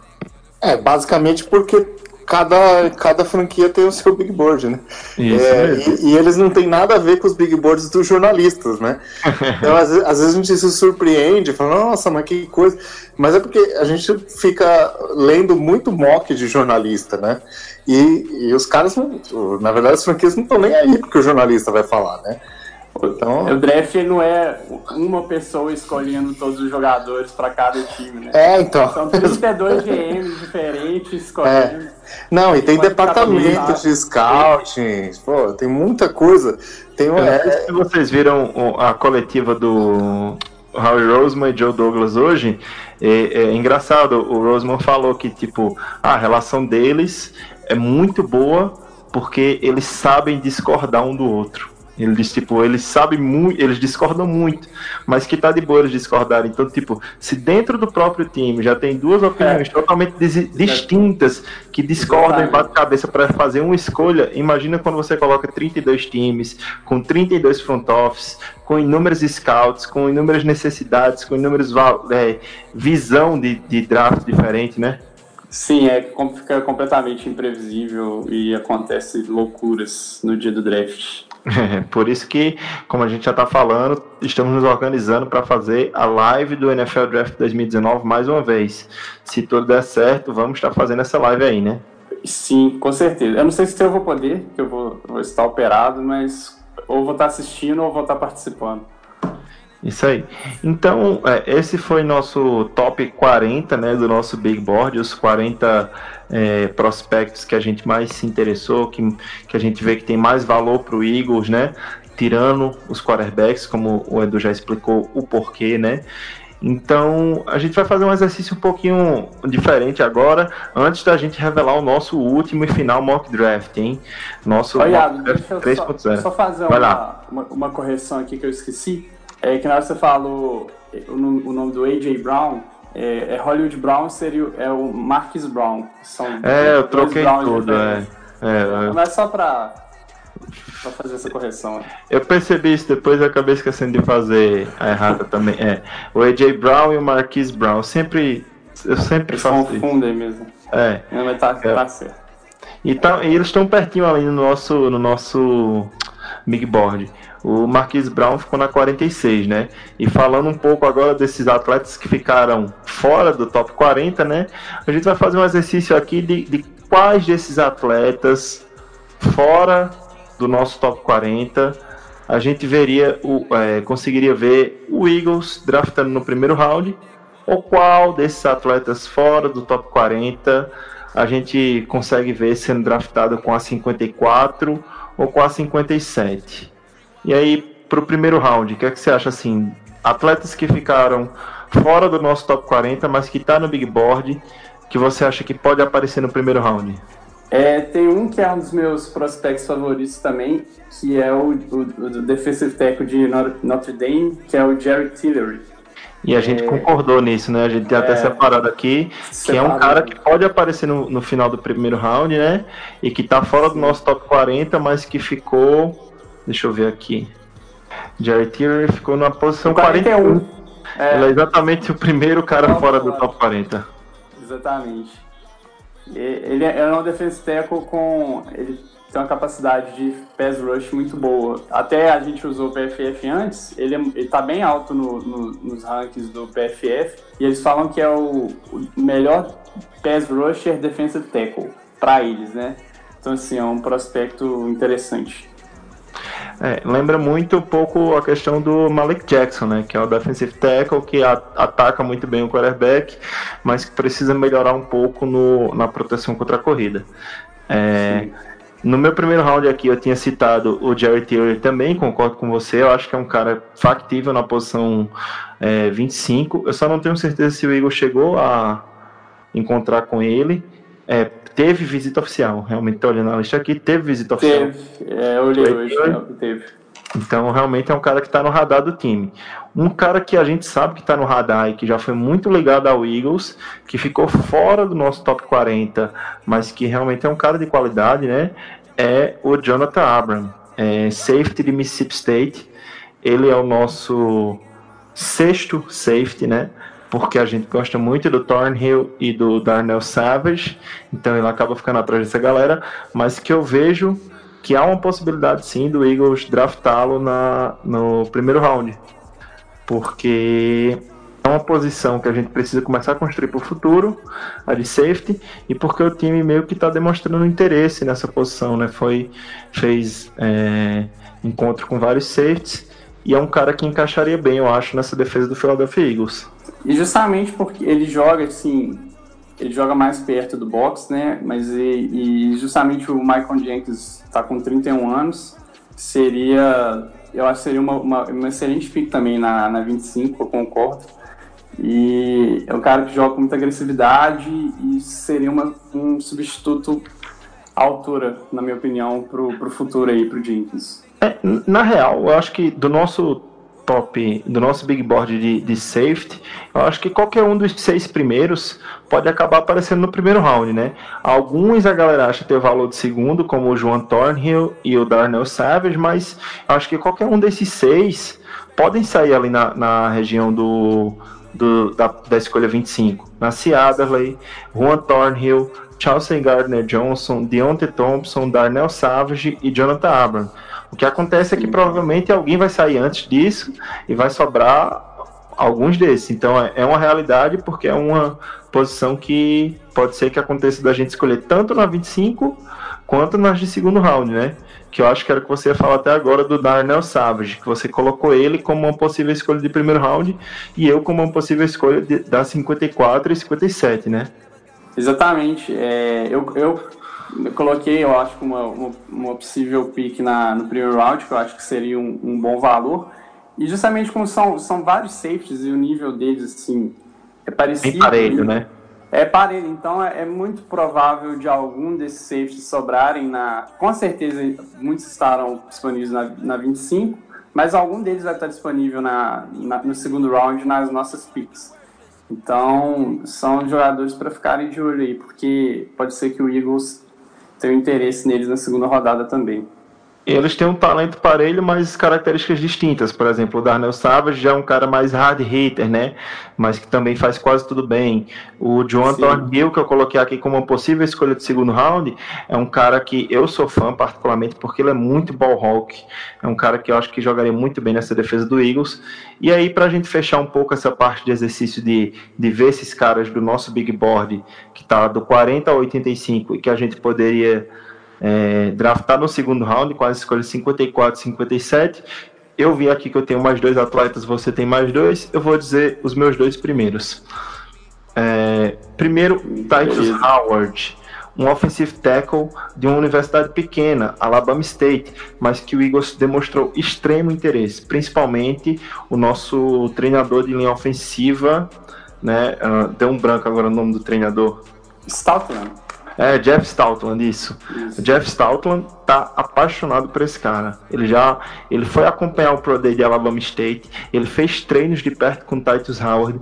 Já tiveram alguns reportes que estão saindo na Filadélfia que o Stoutland tá implorando pro Eagles draftar o Titus Howard. Então eu acho que apesar de, de o valor dele é, ainda ser um pouco diferente para vários analistas, porque alguns colocam ele como uma pique de terceiro round, outros colocam como final de segundo, mas por ele ser uma posição prêmio, como uma posição de offensive tackle, é, provavelmente pode ser que se o Eagles for draftar o Titus Howard, vai ser no segundo round e a pedido do, Jeff Stoutland, que tem muita moral lá no, com, com, a, com o front office, com a diretoria da Philadelphia Eagles, né? E eu acho que é um prospecto interessantíssimo, porque ele é um cara que, que lembra muito o Jason Peters, né? E é, e é justamente uma questão que left tackle é, não, é, você não acha no, na free agency, né? Se você e ele é left tackle muito, puro, né? Sim, então acaba que o Jason Peters prestes a aposentar aí, a gente precisa endereçar left tackle muito provavelmente no draft. Então eu acho que seria uma, uma pick interessante também para começar a desenvolver e assumir o lugar do Jason Pires no futuro e outro, próximo. O outro jogador que eu queria destacar aqui, que eu vejo o Eagles draftando no segundo round, que é o primeiro running back do nosso big board, que é o Josh Jacobs. É... O Josh Jacobs provavelmente vai sair no final do primeiro round, pode ser que caia para o segundo, mas se chegar na 54, eu acho que o Eagles escolhe ele sim, porque tem a possibilidade dele chegar na 54 e porque a gente sabe que o Eagles dificilmente irá draftar no primeiro round um running back. Então, sabendo que é uma necessidade, sabendo que é um cara que tem um talento bem completo, eu acho que é um cara que pode aparecer sim, caso esteja disponível no segundo round. E você, JP, eu vi aqui que você focou nos recebedores, né, para as escolhas de segundo round? Exatamente, eu coloquei dois wide receivers que seriam escolhas de segundo round para mim, que eu ficaria feliz. É, um é o, o J.J. Arcega-Whiteside, que é o wide receiver de Stanford. É, é um jogador que ele se destacou muito pela, pela capacidade de, de ser um target na, na red zone. Ele teve vários touchdowns e é o cara que ganha bolas, aquelas bolas 50-50, que ele, ele, nem, ele nem corre uma rota, não. Ele simplesmente corre, ele vai no, em cima do corpo do recebedor, o, o QB joga para o alto e ele 90% das vezes ele ganha essa bola. Mas ele, ele é bem mais que isso, porque ele é um jogador, ele é um adversário que tem, tem, tem velocidade. O, ele correu 4,49 segundos no, no Pro Day de Stanford. Ele é um jogador que ele faz boas rotas, ele tem uma, uma agilidade.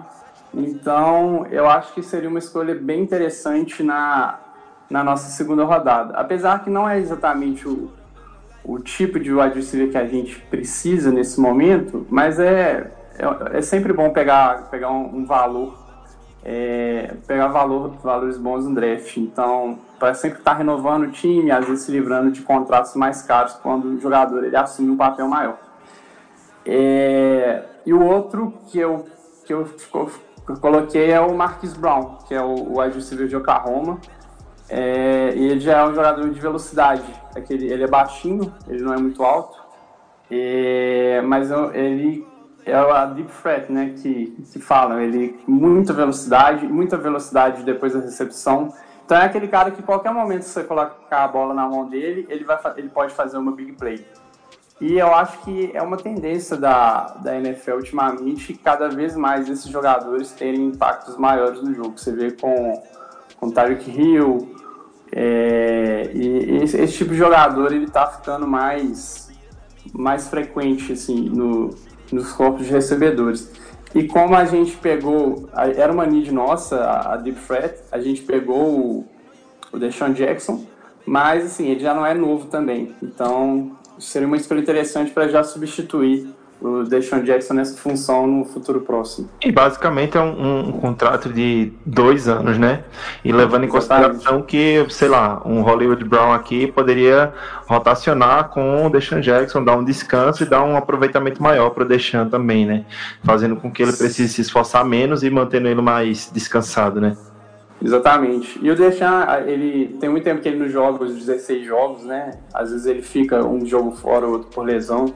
Então seria um, um bom backup aí pro, pro Deshaun. Exatamente. Então é isso aí. Esse foi. A gente falou um pouco do nosso big board, método de construção, quais são os prospectos que ficaram aí no nosso top 40, mas aí a gente vai estar divulgando os 85 depois. Vamos fazer big board posicional também, sempre levando em consideração o valor para o Eagles. E agora a gente vai para a parte que muitos gostam, outros não acham tanto interessante, mas que é o mock draft do Green Cash Brasil, mock draft 3.0.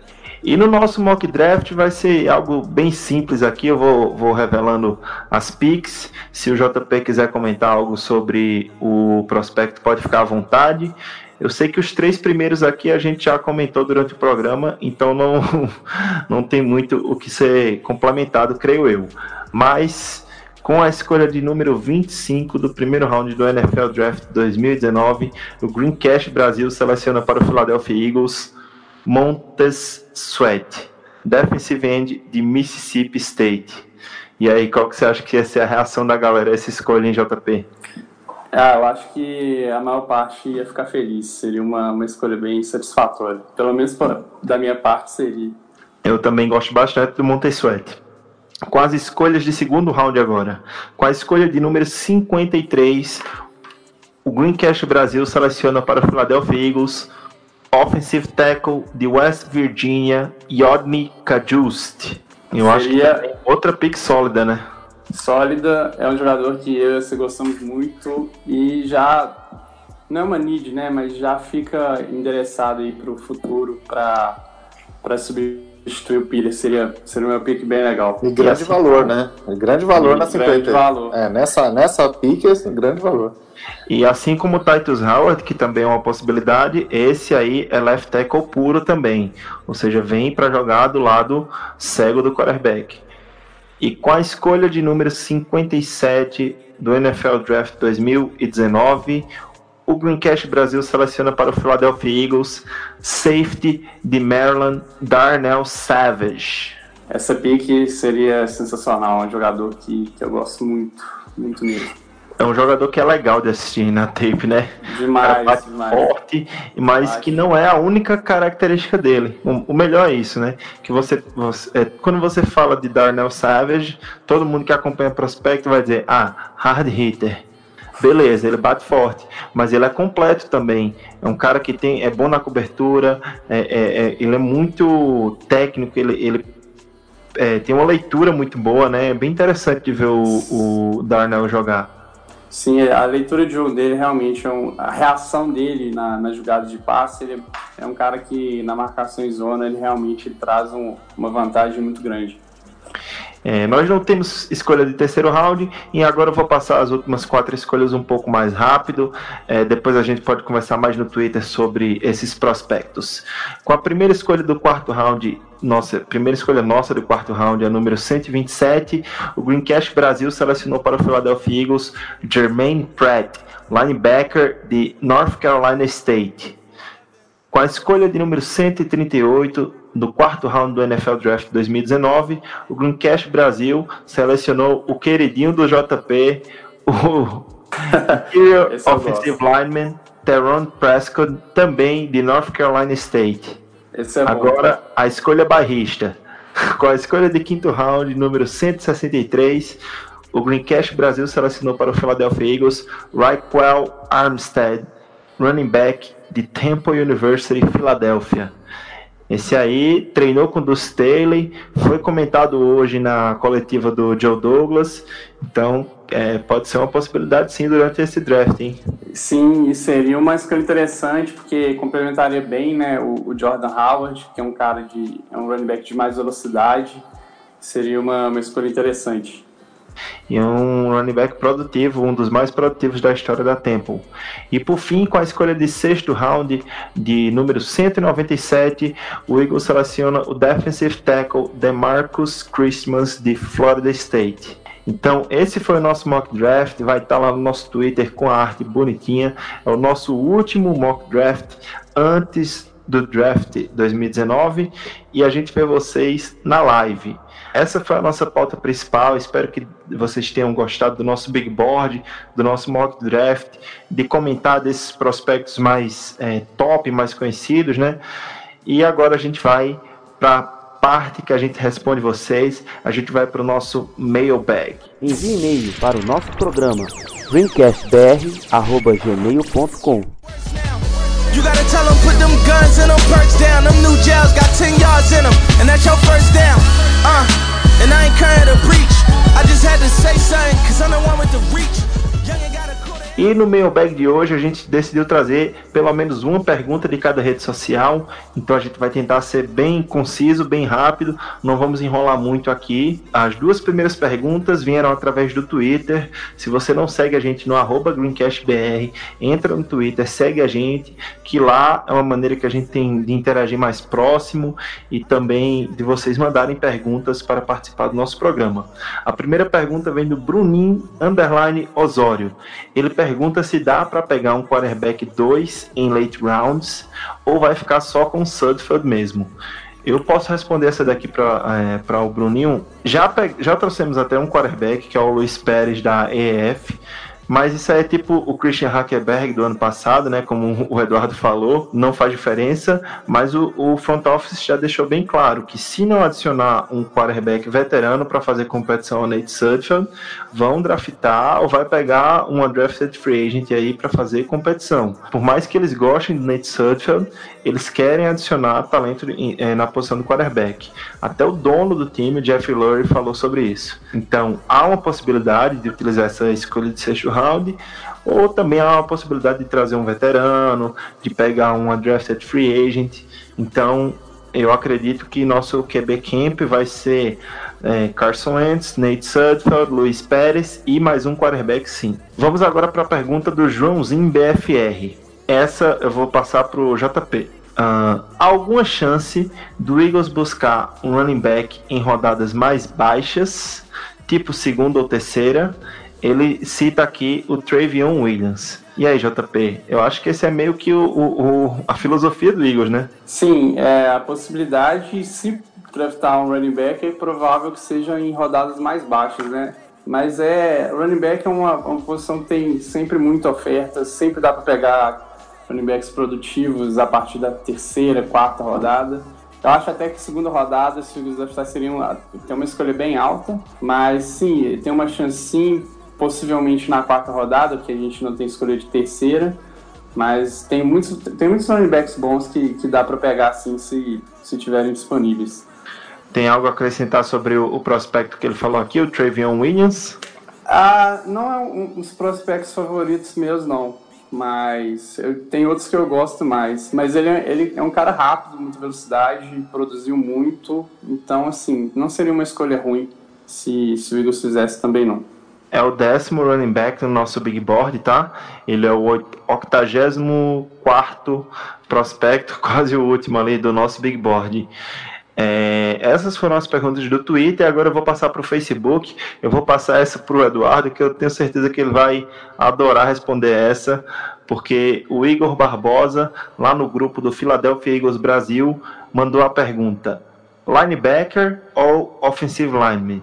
O que acham mais necessário do draft? E no primeiro round, a gente vai de need ou vai de BPA, Edu?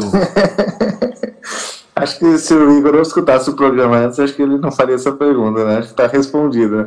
Não, não, não é, não- é assim, eu sou eu sou BPA, né? E, e, e agora BVA, né? Que é essa metodologia que eu criei. Mas eu acho que o Eagles também, como a gente já disse aí diversas vezes nesse programa, é só ver, é só ver como que, como que o Howie faz nesses últimos anos, depois que ele voltou, né? Depois do, do- da tragédia do Chip Kelly, né? Então não tem, eu não tenho dúvida disso, que o Eagles vai pegar por valor. É, não sei se, se a nossa, se a nossa, se o nosso big board vai, vai, tá, vai, vai acertar tanto assim, né? Mas o fato é que o Eagles tem uma, uma- um método de, de, de avaliar valor e o Eagles vai por valor. Linebacker ou OL? OL é a posição mais valiosa e a gente a gente está na hora de, de, de começar a renovar. É, linebacker, a gente tem uma falsa ideia de que a gente está muito raso, mas a gente não está não tá raso, na minha opinião. Tá? É, a gente perdeu o Jordan Hicks e não repôs o, a- essa, essa peça com é, um talento de nome e tal, né? E a gente pegou um cara que era reserva no Steelers, né? Que é o Forte, é, mas era um cara que tinha. Eu conversei com alguns torcedores do Steelers, né? Tinha muita gente lá que, que, que fazia coro para ele ser titular. Então é um cara que merece, merece uma oportunidade. Mas a gente também já viu esse filme com o Corey Nelson ano passado, e Denver era a mesma coisa. Então, o que eu quero dizer é o seguinte, que a gente tem algum, assim como corner, assim como em cornerbacks, a gente tem eh, alguns jogadores bons de linebackers, né? O Ca- Camugo Gerril, né?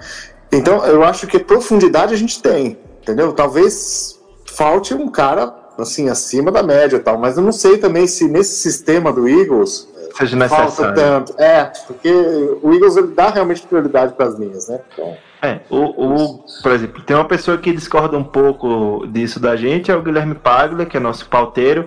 Ele acha que realmente a gente tem que trazer um linebacker de mais qualidade para fazer companhia ao Najee Braden, mas eu já estou mais tranquilo também, assim como o Eduardo, eu concordo com ele. É uma posição que a gente não valoriza tanto a posição linebacker. Me preocupa mais em caso de uma lesão algo do tipo, de não ter um segundo titular definido, né? Mas a gente não pode construir um roster só pensando em lesão, aí fica, fica um pouco complicado, né? Só para complementar aqui a, a resposta do, do Edu, é, é tão fato que o, o front office do Eagles pensa em BPA, em valor, que ele, o, o Harry Roseman, pela segunda off-season, terceira off-season seguida, tentou é, tapar o máximo de buracos na free agency. Entendeu? Ele, ele deixou o time praticamente redondinho. Ele falou isso hoje na, na coletiva dele. Ele disse que se o time precisasse jogar hoje, o time estava pronto. Então ele vai para o draft para buscar talento, para buscar valor, e não para tapar buraco. Tapa buraco na free agency. Agora a gente vai passar para as perguntas vindas do WhatsApp. Já cobrimos o Twitter, já cobrimos o Facebook e das perguntas vindas do WhatsApp a gente vai esco escolhemos duas, tá? Vamos responder primeiro a do Renato, lembrando que essas perguntas são feitas através do grupo do Philadelphia Eagles do Frenesi, a galera maluca. E se você tem vontade de entrar lá, manda um direct pra gente lá no Twitter que a gente repassa o contato de vocês para os administradores do grupo para você poder ser adicionado. A pergunta do Renato, é, essa eu vou deixar, posso até responder junto com o João Pedro, com o JP, mas eu vou deixar ele, começar a resposta. Mas quais seriam os cinco nomes que estão possivelmente estarão disponíveis na escolha 25 e a gente não pode deixar passar? Esse aí é um exercício meio de bola de cristal também, né? Não tem como a gente saber quem Sim. possivelmente vai estar disponível, mas a gente É meio que difícil. já fez durante o programa, né? A gente pode dizer aqui alguns nomes que a gente acha que vai estar lá e que dificilmente o Eagles vai passar. Não é não, JP? É, é mais ou menos isso mesmo. É Alguns, alguns jogadores que a gente vê um valor alto e que podem flutuar ali no, no dia do draft e a gente acha que, que seriam boas escolhas. Então, a gente pode citar o John Williams, o Walter Sweat, é, Clelin Farrell, o Colin Farrell, talvez o Greedy Williams, Cody Ford Cody Ford com certeza. Então, acho que foram cinco, mas é. e o Christian Wilkins, eu acho também. Sim. É, eu acho que Christian Williams, se tiver disponível, o Eagles não vai, não vai deixar passar também. É, basicamente eu acho que são esses, né? Que, É. que Greedy Williams, Christian Wilkins, Cody Ford, Jonah Williams e Monte Sweat. Montessuet. É. O Felipe Lima fez uma pergunta que eu queria que o, o Pagler tivesse aqui para responder. Mas ele pergunta: grandes talentos machucados valem uma escolha? Qual o limite a ser pago nesse caso? A exemplo de Jeffrey Simmons e Bryce Love. É uma pergunta interessantíssima, mas eu não aguento mais passar por isso mais uma vez. É, o- eu acho que o já deu para mim no Sidney é, Jones. O nosso histórico do ano passado foi muito ruim, né, de lesão. A gente não sabe exatamente o que aconteceu é, com o departamento médico lá, porque eram coisas bem estranhas que aconteciam, né? Tipo, o cara machucado, tava day to day, depois sobe pra week to week, depois não joga mais, morreu.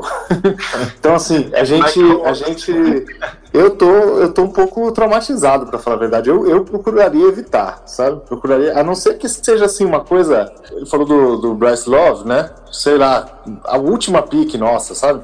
É. Sabe? Aquela coisa, Lá no sabe? sexto round. É, aí sim, sabe? Mas. é, A pergunta foi muito boa por isso, porque ele botou essa- esse fator. Qual o limite a ser pago, né? Por exemplo, É. a gente tem o luxo de ter duas escolhas de segundo round esse, esse ano, mas eu não acho que valeria a pena investir no Jeffrey Simmons tendo uma classe tão profunda de defensive linemen e tendo três escolhas de primeiro round, entendeu? Dá pra gente preencher o time com caras saudáveis, com essa classe é muito boa. Apesar do Jeffrey Simmons ser realmente um cara muito bom, é lesão de ACL. É só ver o Carson Wentz aí, velho. O cara voltou ano passado e não tava 100%. É, é difícil. Ainda mais contrato de calor, a gente não sabe se, se vai renovar, então é, a gente vai estar aproveitando pouco tempo um, um contrato barato de um jogador se a gente draft, drafta ele já lesionado. Então é, é sempre arriscado. Eu prefiro passar, eu não aguento mais passar por isso, não. Pra mim, tá, tá o suficiente já. É, também. E a última pergunta do dia de hoje veio diretamente do Instagram, do arroba GreencastBR. Se você não segue a gente lá no Instagram, siga, arroba GreencastBR. E a pergunta é do arroba Léo Mobarak. E ele pergunta, sem pensar em nomes e na posição de escolha, quais são as posições de prioridade? E aí, Eu Edu? Eu me recuso a responder, né? Porque se, eu- se eu responder essa pergunta, eu- desculpa, viu? o- Como é o nome do Léo, né? Léo, Ô, Léo, me desculpa, mas assim, se eu responder essa pergunta, a gente contradiz tudo aquilo que a gente falou, né? A gente não pode, a gente não pode pensar em posição no draft, né? Eu acho que essa, essa é a filosofia que a gente está defendendo aqui, né? Mas assim, é, é, depois a gente pode falar, depois do draft, a gente pode ver o que, que a gente está mais raso, o que a gente está mais profundo. A gente acabou falando aqui, né, sobre linebacker, sobre a idade da nossa linha ofensiva, rotação de linha defensiva. É, sim, a gente tem, mas assim, pra draft, assim, ou você fala de Não need ou você fala de draft, não pode falar junto. Para o Greencast Brasil não existe a- na mesma frase need e draft. Então, assim, é, quais posições são prioridade? Fica difícil dizer. Tem algumas posições que elas vão precisar ser adereçadas no, no draft, mas não obrigatoriamente, tipo, ah, no primeiro round, no segundo round. Se tiver o talento disponível, vai ser escolhido. Então eu posso te dizer assim, quais posições não são prioridade. Eu posso dizer para você que quarterback não é prioridade. É, o Tyrande tá nessa segunda. Tá nessa segunda leva aí, mas assim, a gente já discutiu disso também, né? Se, se, se um dos dois lá, que são os grandes pro- os prospectos, né? Que são prospectos do nível. É, É, Rockerson. É, são prospectos do nível do O.J. Howard. Se eles caírem na 25, não dá pra dizer que é uma escolha ruim, né? Mas será que o Eagles vai ter essa coragem depois de ter já ter o Zach Ertz, ter draftado o Dallas Goddard? É, talvez não, talvez, talvez, mesmo se tiver o, mesmo se ele for o nominho lá do do, do, do, do board do Eagles, o Roy vai olhar pro lado, ele vai olhar pro lado, vai pular uma linha, ninguém vai saber. Também acho, Edu. É, realmente. Então, eu acho que é isso. Todas as perguntas foram, foram respondidas. Se você ficou com alguma dúvida ainda, manda mensagem pra gente que a gente tenta responder diretamente lá no Twitter, Instagram ou qualquer que seja a rede social. Também pode mandar um e-mail gente.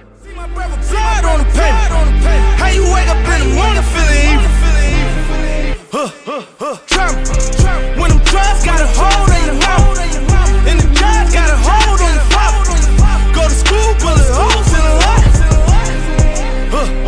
Trauma. E para encerrar o programa de hoje, eu gostaria primeiro de agradecer todos os ouvintes que nos acompanharam e nos aguentaram falando baboseira até o final. Queria agradecer também a participação dos nossos convidados de hoje, o Edu Guimarães e o João Pedro. É, primeiro, queria agradecer mais uma vez ao Edu. Muito obrigado pela participação de hoje, Edu. Ah, eu que agradeço. Sempre que eu posso, eu participo, porque eu adoro isso aqui, adoro falar do Eagles, adoro falar de futebol americano. Obrigado aos ouvintes pela paciência e estamos aí. Até a próxima. Um abraço. Até a próxima, Edu. E quero agradecer também ao estreante. Espero que possa voltar mais vezes, falar não só de draft, como também de Philadelphia Eagles. Ao JP, muito obrigado pela presença hoje, JP. Obrigado, Iago, por me deixar participar aí. É, foi um prazer estrear no Greencast. Espero sim que eu possa, possa estar participando mais vezes é, nos próximos podcasts, nos próximos Greencasts durante a temporada. E é isso. Obrigado, ouvinte. Obrigado, Edu. E obrigado, Iago. E mais uma vez eu gostaria de lembrar a todos os nossos ouvintes de assinar o nosso feed em qualquer agregador de podcast. Eu garanto a você que nós estamos em todos. E você utilizando lá o seu agregador de podcast, seja ele Spotify, iTunes, Google Podcast, Stitcher, Tuning Radio, deixe o seu review pra gente, é muito importante pra gente ter um feedback de vocês e deixe suas cinco estrelas para tornar o nosso podcast mais visível, para aumentar o engajamento dele. Além de seguir a gente no Twitter e no Instagram. Fique à vontade para mandar um e-mail sempre que julgar necessário, greencastbr@gmail.com. E por hoje é isso. A águia está pousando e vai saindo do ar mais um Greencast Brasil.